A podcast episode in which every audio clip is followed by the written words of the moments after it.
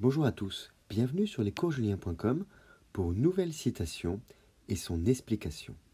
Voici la citation. Borné dans sa nature, infini dans ses voeux, l'homme est un dieu tombé qui se souvient des cieux. Elle est tirée des deuxièmes méditations, L'homme, des méditations poétiques de Lamartine, parues en 1820. Cette citation en deux vers du grand poète romantique nous offre une définition de l'homme. Le premier vers, par un parallélisme, expose la nature humaine. Borné dans sa nature, rappelle que l'homme a un corps, une existence physique qui le limite, qu'il ne peut dépasser. A l'inverse, infini dans ses voeux, insiste sur l'esprit et le cœur de l'homme. L'homme est une créature de désir, de conquête. Il cherche toujours la nouveauté. Ainsi, ses voeux sont infinis.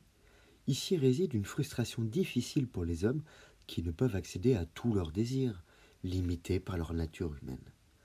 Le deuxième vers rappelle l'origine divine de l'homme.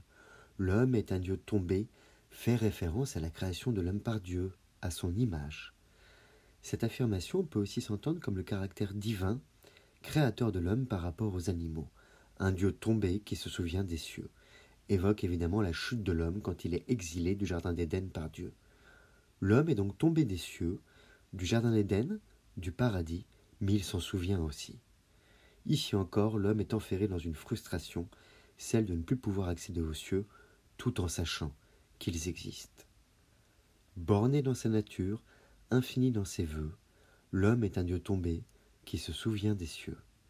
Je vous remercie pour votre écoute et vous dis à bientôt sur lescoursjulien.com. Au revoir.